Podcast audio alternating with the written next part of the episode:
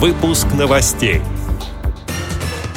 Во Владивостоке незрячая девушка выдрессировала себе в помощники гипоаллергенную собаку. Сотрудники Ревдинского завода прошли тренировку по эвакуации на случай возникновения пожара. На вечер памяти Глеба Сидельникова приглашает Российская государственная библиотека для слепых. Инвалиды по зрению Белгородской области показали себя на чемпионате по туризму и спортивному рыболовству. Далее об этом подробнее в студии Анастасия Худякова. Здравствуйте!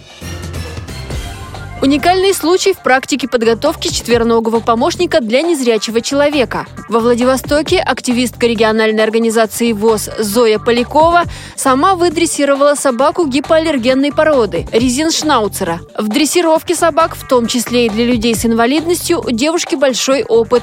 Зоя и ее пес по кличке Равен Прайд Voice of Wolf или по-простому Мурысик успешно сдали итоговый квалификационный экзамен и получили документы, где указано «Собака-проводник слепого». Подробности хозяйка Ризеншнауцера рассказала Радио ВОЗ. Главное, экзаменаторы у нас находились в другом городе, за тысячи километров от нас.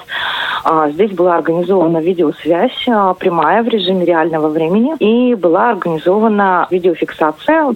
Фиксировался полностью каждый наш шаг. Экзамены мы сдавали по трем этапам. Первый – это общий курс послушания со стандартными командами собаки-проводника. Ну, плюс мы еще дополнительно показали то, что собака умеет, кроме стандартных команд. Второй этап, вот маршрут, мы сдавали. Маршрут у нас был совершенно незнакомый. А мы работали по навигатору с войсом. А это все усложнялось тем, что ни я, ни войс этот маршрут не знали, ни разу не ходили. Третий этап – это поведение собаки-проводника в общественном месте. Нам выпало задание зайти в торговый торговый центр. Мы там не были ни разу с Луисом. А подняться на эскалаторах до пятого этажа, зайти в любое из имеющихся там кафе, их там было несколько, сделать заказ. И когда нас подведут к столику, мне нужно было расположить свою собаку так, чтобы она не мешала ни посетителям, ни работающим официантам. Было страшно, но справились.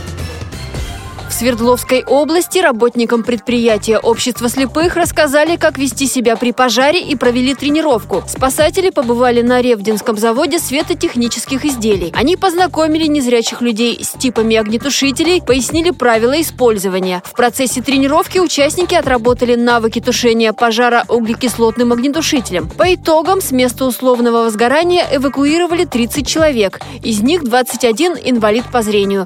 Говорится на сайте Свердловской региональной организации ВОЗ. На вечер памяти Глеба Сидельникова, посвященный его юбилею, завтра приглашает Российская государственная библиотека для слепых. 6 августа композитору, музыковеду и поэту исполнилось бы 75 лет. Творчество Глеба Серафимовича было многогранно. Он писал оперы, детскую фортепианную музыку, вокальные произведения и не только. Нотно-музыкальный отдел располагает большой коллекцией записей, подаренных композитором. На них часто звучит его голос. Как поэт Сидельников известен под псевдонимом Валентин Загорянский. На вечер памяти приглашена вдова композитора Ольга Александровна. Прозвучат фрагменты записей композитора, сотрудники библиотеки прочтут его стихи, познакомят с биографией. Всех ждут в нотно-музыкальном отделе завтра, 19 сентября в 14 часов. Ракитянская команда общества слепых заняла первое место на чемпионате Белгородской области по туризму и спортивному рыболовству. Говорится на сайте издания «Наша жизнь».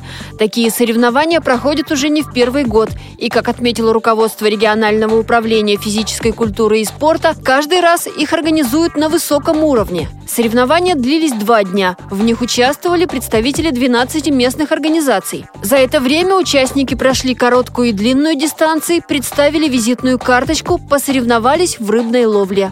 Эти и другие новости вы можете найти на сайте Радио ВОЗ. Мы будем рады рассказать о событиях в вашем регионе. Пишите нам по адресу новости собака ру. Всего доброго и до встречи!